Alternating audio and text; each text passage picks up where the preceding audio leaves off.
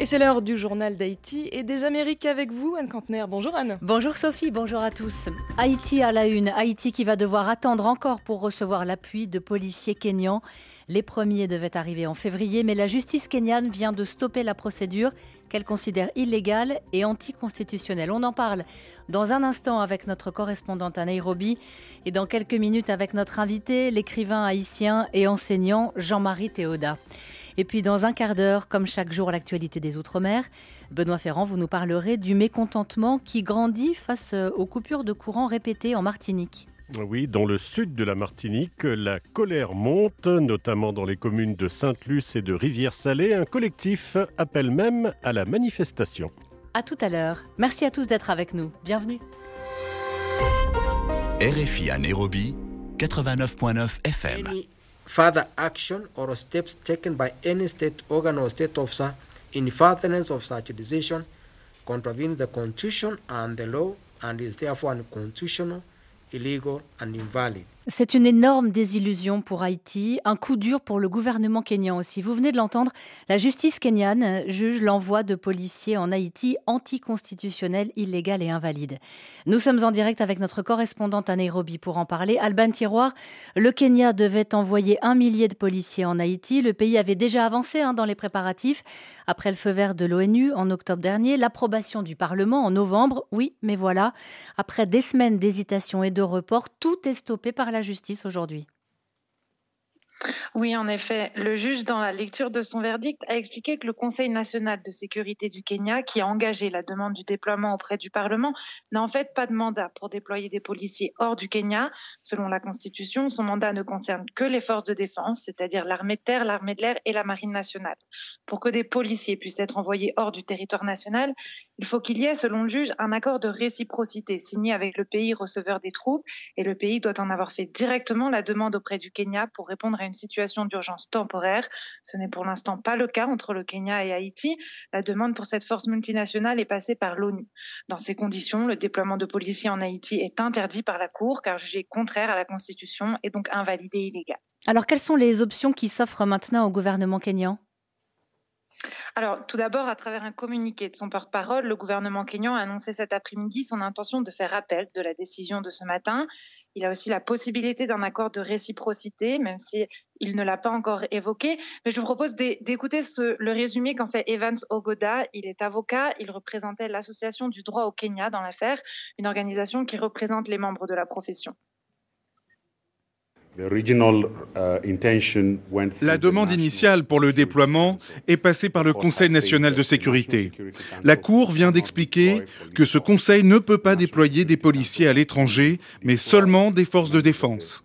Pour déployer des officiers de la police nationale, il faut respecter ce que dit la loi régulant la police nationale, c'est-à-dire qu'il faut qu'il y ait un accord de réciprocité signé avec Haïti, que cet accord doit être inscrit au journal officiel, et enfin que la demande soit approuvée par le Parlement. Tant que ces critères ne sont pas respectés, le déploiement ne peut pas se faire.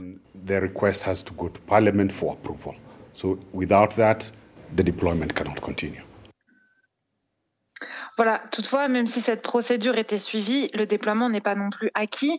Les avocats à l'initiative du recours en justice ont aussi déjà remis en question devant la presse la légitimité du gouvernement haïtien, alors que le pays ne compte plus aucun représentant élu au niveau national. Pour eux, l'actuel gouvernement n'est pas légitime à formuler une demande officielle de déploiement auprès du Kenya ni à signer un accord.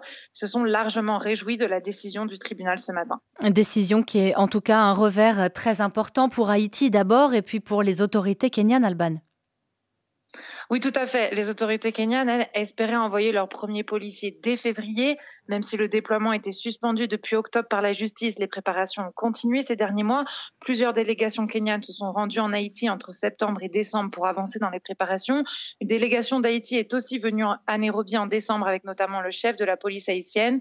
Mais pour l'instant, la décision de ce matin bloque le déploiement. Et alors, comment est-ce que ce déploiement était perçu par la population kenyane? Alors, le président kenyan William Ruto le défend comme une mission pour l'humanité, pour aider Haïti, mais au Kenya, depuis son annonce, il a fait l'objet de beaucoup de critiques. Il y a eu des inquiétudes autour de la sécurité des policiers kenyans et de leur capacité à faire face à des gangs très violents alors qu'ils ne connaissent pas le terrain.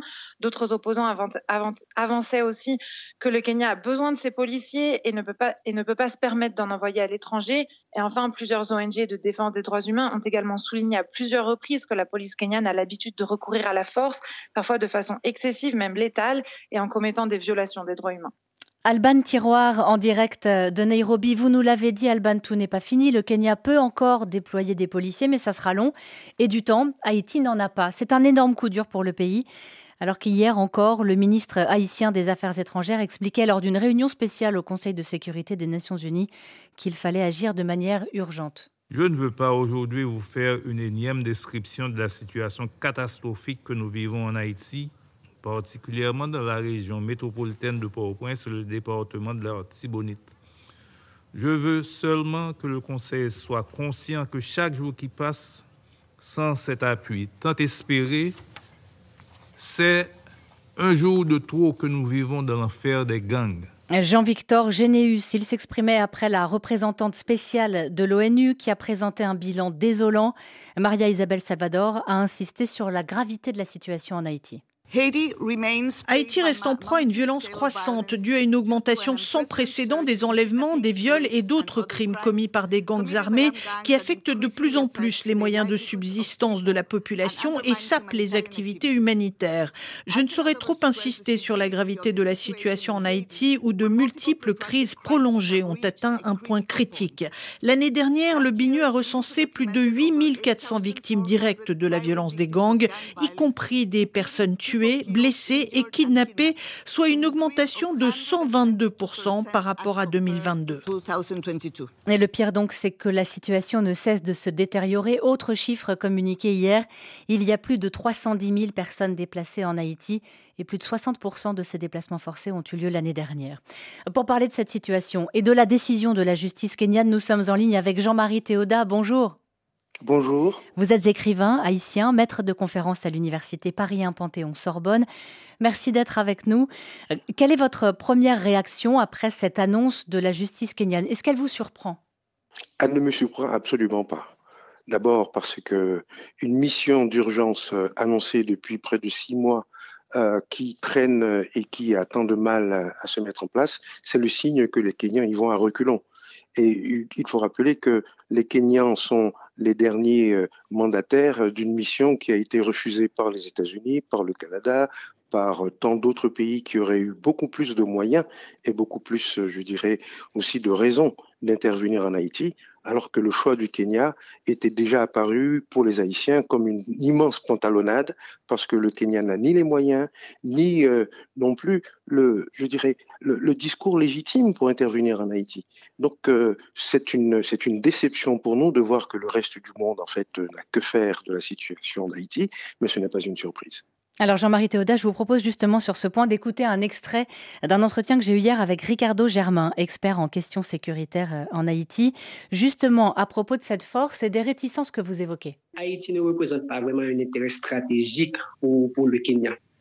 Parce que certes, le Kenya peut considérer Haïti comme un tremplin ou, voire même un outil de marchandage dans sa stratégie diplomatique, mais ce n'est pas forcément un intérêt stratégique direct, je dirais. Il y a le coût politique, le coût humain, et ce n'est pas seulement pour le Kenya, ça vaut pour tout le monde, que ce soit pour les bailleurs, alors je vais parler de ceux qui envisagent de financer cette force, mais aussi pour des pays contributeurs. Donc ça vaut pour tout le monde, parce que si intérêt il y en a, ce sont des intérêts indirects.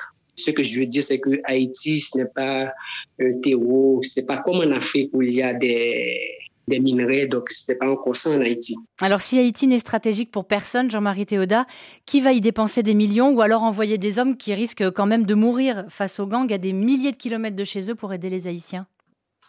Haïti ne représente pas un intérêt stratégique tant que la stratégie s'arrête euh, je dirais, à des données comptables en termes de minerais, de ressources euh, à, exploiter ou à piller. Mais sachant l'intérêt symbolique de ce pays, l'importance que Haïti euh, a dans l'histoire des peuples en lutte pour leur indépendance, je pense que c'est mal jugé justement de la portée historique de la révolution haïtienne que de limiter euh, l'intérêt pour Haïti à une simple question de minerais et, de, commerce. Donc, euh, mais, cependant, je pense que le, Kenya, en tant que pays africain, euh, aurait pu saisir l'occasion pour donner justement une autre image de l'Afrique, une autre image justement à nous, afro-descendants qui avons subi l'esclavage, de la solidarité nécessaire entre euh, euh, nous et les Africains de façon générale, c'est dire donc qu'il y a ici la congruence d'une double incompétence. Incompétence des Kenyans à saisir l'intérêt historique d'une telle intervention et incompétence des instances internationales qui ne voient pas que Haïti est un peuple aux abois, un peuple symbolique qui mérite un intérêt beaucoup plus grand que, que, l'intérêt des marchands de canons ou des marchands de minerais. Alors tout n'est pas fini. Hein. On apprend à l'instant que le gouvernement euh, kényan va contester le, le jugement, mais quoi qu'il arrive, de toute façon, ça va être euh, long.